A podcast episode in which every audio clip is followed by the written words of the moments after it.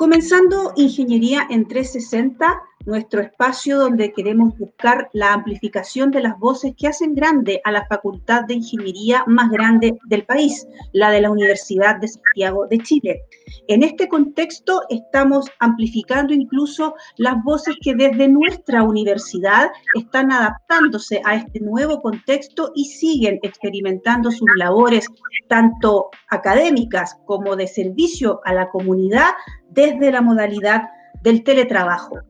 Y una de las más importantes para la comunidad estudiantil es, sin duda, la Unidad de Promoción de la Salud Psicológica, más conocida como la UPS,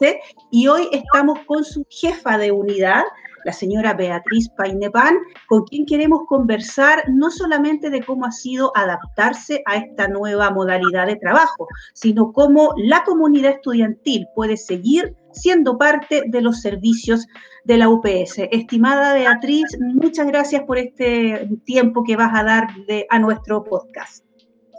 Muchas gracias por la invitación. Queríamos preguntarte hace cuánto existe la, la unidad de promoción de la salud psicológica en la Universidad de Santiago. La unidad de promoción de salud psicológica inició sus funciones en el año 2007 en el año 2007, los psicólogos que trabajaban en la universidad en el centro de salud les ofrecieron generar esta nueva unidad que tenía características particulares y que ha sido en bastante beneficio para nuestro trabajo y para lo que podemos ofrecer como servicio, porque está centrado eh, principalmente en el trabajo desde la psicología. ¿Qué fue lo que se detectó en ese momento? Estamos hablando hace un poco más de 10 años. ¿Cómo era la comunidad en ese minuto en cuanto a sus necesidades? En verdad yo eh, llegué a la universidad el año 2009, más que el 2007. Tengo un poco la historia de lo que aquí ocurría. Claro, cuéntanos ahí lo que ocurría. Claro, lo que pasa es que los psicólogos que trabajaban atendían esencialmente en psicología clínica, individual, como se trabaja propiamente, por ejemplo, en un consultorio, en un hospital, y eran parte del centro de salud. Entonces, ¿qué pasa con ello? Que la psicología pasa a ser solo como una perspectiva como más patológica y clínica es decir, la gente que tenían dificultad eh, de salud física, emocional, era atendido por ello en una suerte de consulta. Entonces, la apuesta acá es justamente es poder generar un espacio de reflexión desde la psicología, no solo eh, desde la clínica y la patología, sino también desde una lógica de promoción de la salud psicológica que es muy interesante para todos nosotros que trabajamos en esta área, porque significa prever o prevenir problemas y dificultades antes que ocurran o que se tipifiquen como enfermedad. Cuéntanos, Beatriz, ¿cuáles son las áreas de trabajo en este momento de la Unidad de Promoción de la Salud Psicológica? La unidad cuenta distintas áreas, la principal y la trayectoria que tiene justamente la atención individual y psicológica clínica para situaciones que son de salud mental o de enfermedad o de situaciones que te alteran el vida, la vida cotidiana pero también tiene un área que tiene que ver con trabajo grupal y en ese trabajo grupal nosotros ofrecemos talleres, actividades para la comunidad y tienen un énfasis justamente en promoción de la salud, lo que yo estaba comentando anteriormente. Tiene que ver con prevenir antes de que ocurra la enfermedad y valorar el bienestar psicológico y el bienestar de salud integral. Y también tenemos un área que tiene que ver de coordinación de docencia. Nosotros trabajamos impartiendo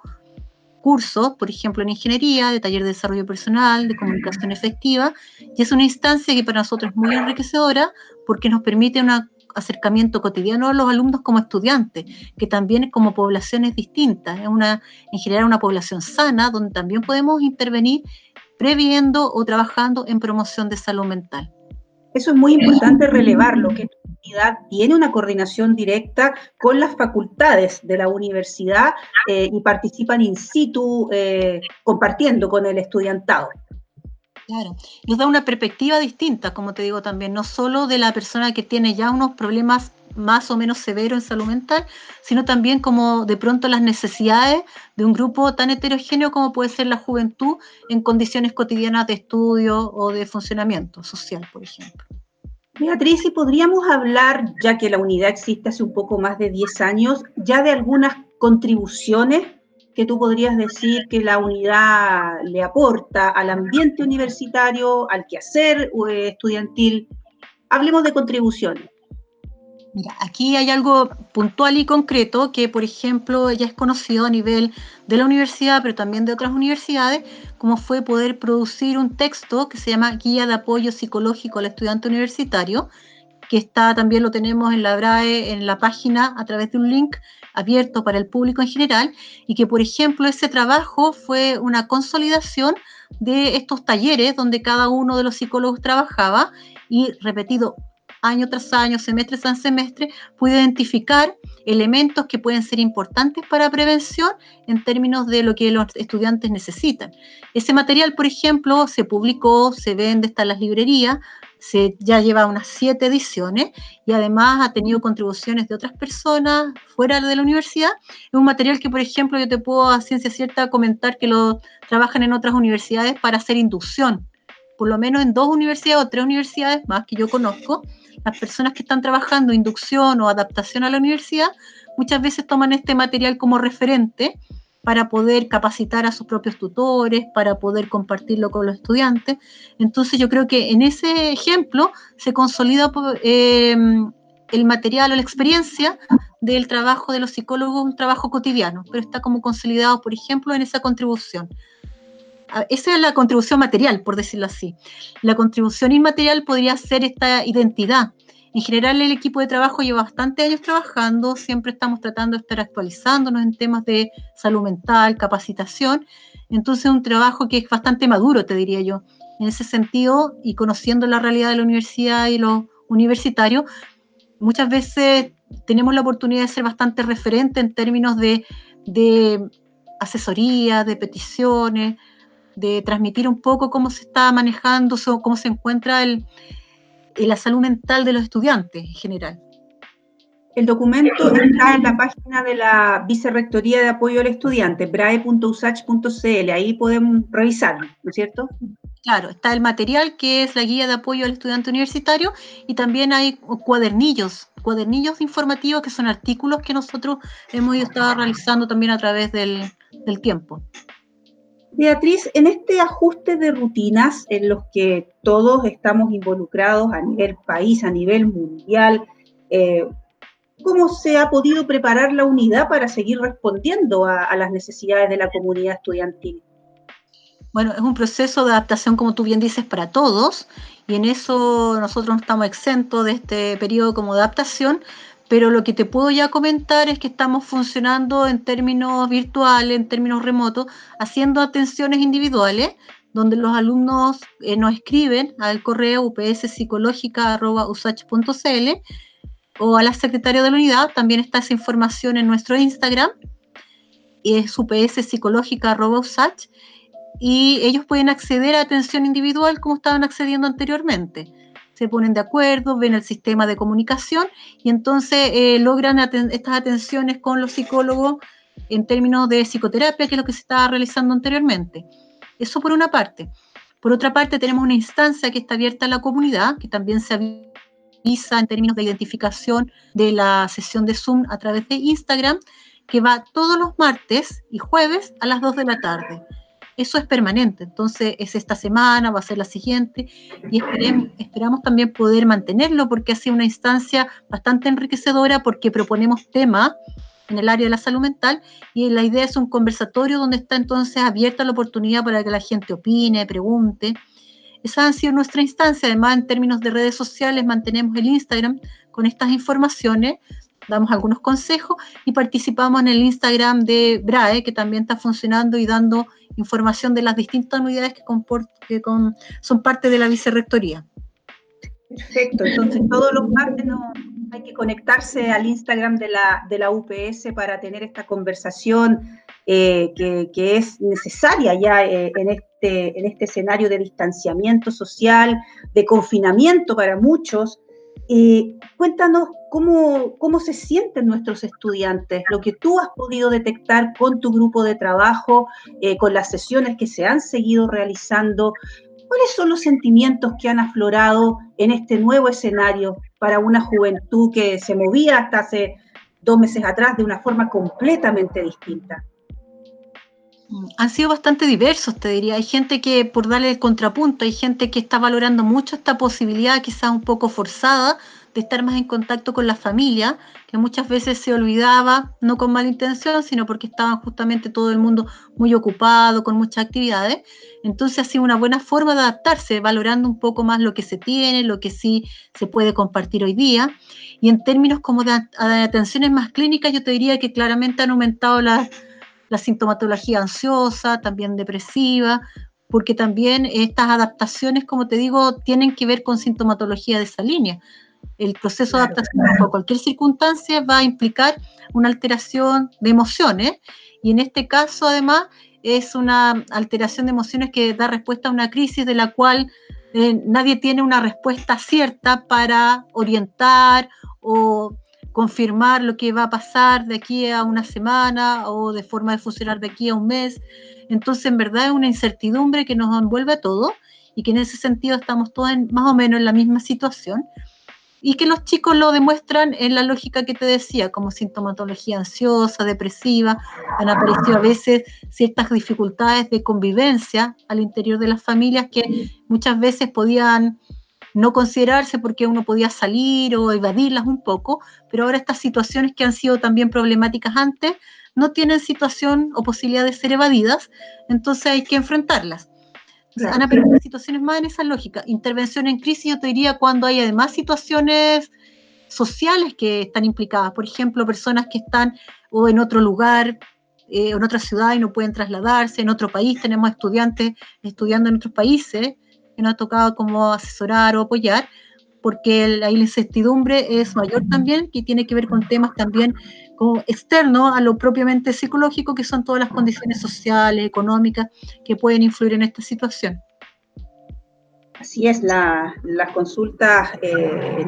y el tema de la salud psicológica hoy está totalmente en boga. Eh, durante las primeras semanas veíamos, bueno, también hasta hoy, y es lógico, porque avanza la información sobre la ciencia, cómo los científicos han ido tomándose los espacios y desde sus respectivas áreas de expertise poder apoyar sobre hacia dónde puede ir el desarrollo de esta pandemia. Pero también ha ido subiendo más la conversación sobre la salud mental de, las personas eh, y ahí tu unidad quiere un rol central y nos, eh, de verdad nos, entre comillas, agrada, porque no es totalmente agradable, pero, pero que los estudiantes estén consultando, estén aprovechando el espacio de apoyo que les da la universidad a través de tu unidad y a través de esta conversación. Queremos reforzar eso, que se sigan comunicando con la UPS eh, cuando si requieren seguir eh, o continuar eh, o comenzar una, una psicoterapia. Con respecto a esto que nos comentabas de esta, entre comillas, obligación para algunos, mirada de buena manera y de otras no tanto, de estar en la casa, la obligatoria muchas veces exposición a los medios de comunicación. ¿Cómo, ¿Qué nos puedes recomendar tú sobre cómo nos planteamos frente a la excesiva información que estamos recibiendo de los medios? Yo te lo pondría desde el punto de vista psicológico, lo que prima es el autocuidado. Entonces ahí más que dar una indicación puntual, tiene que ver con la resolución y la decisión personal. Por eso el autocuidado y una palabra que nosotros usamos frecuentemente y en la que trabajamos tiene que ver con el autoconocimiento. Hay gente que, mira, una situación así puede significar de mucha curiosidad intelectual, eh, estar informándose, saber cómo funcionan, por ejemplo, los centros que están investigando las futuras vacunas contra la pandemia. Pero también, si esa exposición se traduce, como tú bien dices, en sobreexposición, claramente lo que va a fomentar es aumentar la sintomatología ansiosa. Entonces, el autocuidado, el autoconocimiento tiene que llevar a cada persona a conocerse y a identificar estas emociones. Si uno no tiene claridad de cuáles son esas emociones, nosotros hacemos este apoyo también como de trabajo grupal que te decía, en la lógica de enseñar a identificarlos. Eh, identificar cuando alguien está con sintomatología ansiosa mayor y en el fondo intervenir y hacerse cargo de la vida de uno y evitar la sobreexposición y capear entonces el tema a una película muy livianita o a leer algo que me gusta o hacer algo de actividad física y en el fondo ahí pasa a regir esto que es tan importante, que te digo, que tiene que ver con los universitarios, la responsabilidad de uno mismo. Cuando uno habla solo desde lo académico, habla de la responsabilidad, por ejemplo, con los estudios una persona se forma en términos integrales, entonces tiene que aprender a conocerse y hacerse cargo y responsable de uno mismo, cuidándose y viendo cuándo es necesario y cuándo no.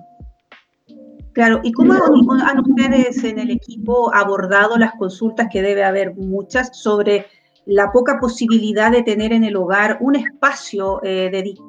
que sea exclusivamente para que el alumno pueda hacer sus deberes eh, académicos? Eh, ¿Cuáles son los consejos que la unidad está entregando a, ese, a esa y a otras consultas que también tienen que ver con estar en el hogar compartiendo espacios? ahí es lo que te decía, hay personas que en verdad tienen muy buena relación con la familia y entonces han aprovechado esa instancia de acercamiento y hay otras personas que han tenido dificultades y que en estos tiempos se va a exacerbar probablemente estas dificultades. En lo que yo te comentaba, por ejemplo, la semana pasada hubo un conversatorio que se llamaba Vínculos Familiares 24/7. Entonces pudimos conversar con la gente que estaba ahí, con los estudiantes. Claro, algunos manifestaban esta dificultad. Importante aprender de uno mismo también, que se van a exacerbar, por ejemplo, eh, la forma que ella tiene de ser, los rasgos de personalidad, las manías, las tendencias que tiene, y en el fondo también considerar eso en relación a otro cuánto también lo que yo hago puede interrumpir o molestar a otro. Y en el fondo lo que podemos desarrollar en esto, si lo podemos elaborar un poco más, podría ser eh, la empatía, ponerse en el lugar del otro, ¿cierto? La tolerancia, que me toleren a mí, pero también tolerar al otro, el respeto, entonces, esto es como tú bien dices, como el terreno chico. Ahí uno a veces lo dice, pero ponerlo a prueba en lo cotidiano es lo dificultoso. El poder ponerse de acuerdo, comunicarse, estas palabras tan importantes, pero llevarlas a la práctica. No necesariamente va a ser fácil, pero puede ser una instancia como de, de evolución personal, familiar, en estos términos. Y si hay complicación en este sentido, es como la idea de que las personas consulten o puedan tener una asesoría más particular o más personal en relación a su caso. Eh, Beatriz, desde tu expertise eh, y experiencia, por supuesto, eh, ¿deberíamos cambiar mucho como personas después de vivir esta experiencia? Yo creo que va a ser inevitable no cambiar. cambiar mucho, sí, Ahora, te digo, eh, desde la experiencia también lo que tú bien dices, hay personas que han tenido siempre una vida quizás muy sencilla y muy apegada como a esto que te digo de tratar de mejorar las relaciones con la familia y todo, y entonces a ellos les puede cambiar la vida en estos temas que estamos hablando eh, para mejor o no tanto como alguien que va a enfrentar situaciones más fuertes en términos personales. Para los jóvenes en general, en la etapa de la universidad es un tiempo de cambios muy profundos y muy personales. Y esta puede también ser una instancia como de, entre comillas, porque eso es para hablarlo en otro programa, madurar, madurar, y en el fondo evaluar eh, tantas cosas que a veces se dan como por hecho, que yo digo, voy a salir hoy día a las 6 de la tarde y voy a hacer lo que quiera y, y yo aviso, y a veces esas restricciones hoy día no están. O sea, están las restricciones, perdón, hay más restricciones y en el fondo las dificultades están de ejercer esta libertad como tan individualista a veces. Entonces ahora, claro, la llamada a estar viviendo desde una perspectiva más comunitaria, respetándonos unos, pero también respetando mucho a los demás. Nosotros en la Facultad de Ingeniería hemos estado muy preocupados, y es lo mismo en las otras facultades, por nuestros cachorros y cachorras, que se supone en un contexto normal a estas alturas del año ya deberían estar conociendo su ambiente universitario, ya deberían conocer todas sus salas de clase, ya deberían tener sus grupos de trabajo y haciendo sus primeras amistades y alianzas también estudiantiles dentro de la universidad. ¿Cómo han visto ustedes en la recepción que ha tenido esta adaptación forzada en los estudiantes nuevos, en nuestros cachorros? ¿Ven en ellos una mayor ansiedad, una mayor confusión o son los que mejor lo han podido llevar porque en estricto rigor nunca han podido todavía pisar la universidad?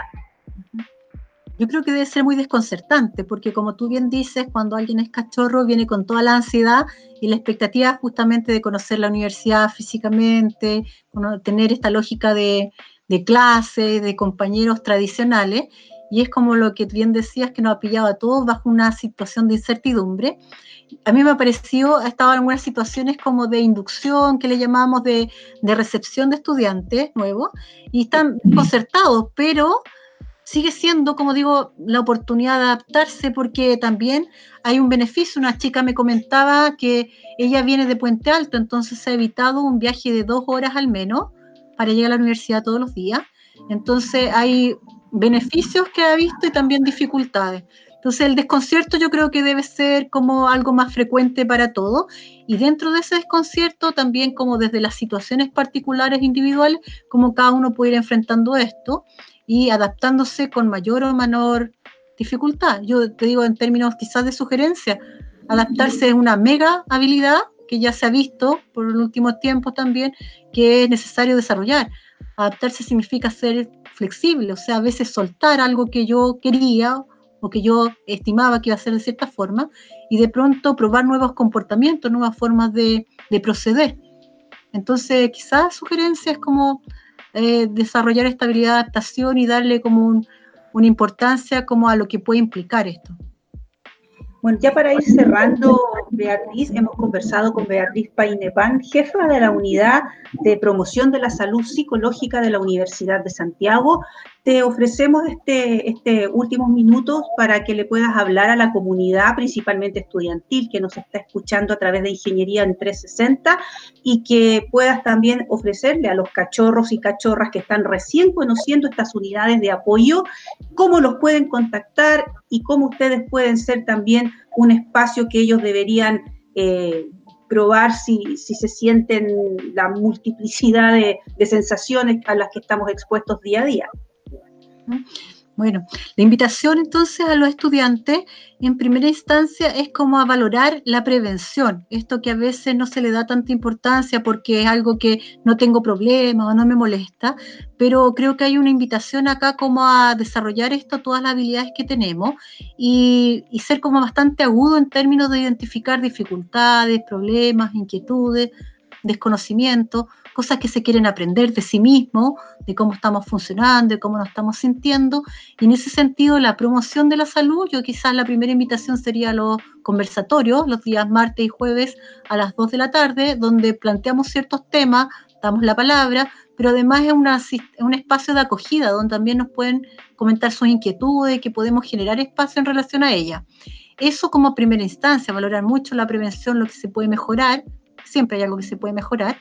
y por otra parte, que sepan que la medida que esta situación empieza a ser dificultosa o lo altere emocionalmente, psicológicamente, socialmente, igual pueden acudir, como decía yo, al correo upspsicológica.cl para pedir una hora de atención porque estamos generando esa instancia. Así que los vamos a coger y ante cualquier cosa tenemos como la disposición de poder recibir a todas las personas y todas las inquietudes que surjan.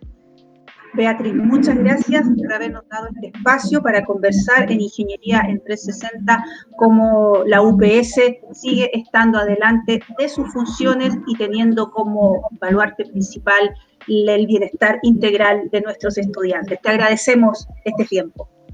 Muchas gracias por la invitación y nos estaremos viendo y conversando también más adelante y con Ingeniería en 360 nos reencontramos en una próxima oportunidad. Recuerda que acá, en este espacio, amplificamos las voces de la Facultad de Ingeniería más grande del país, la de la USACH.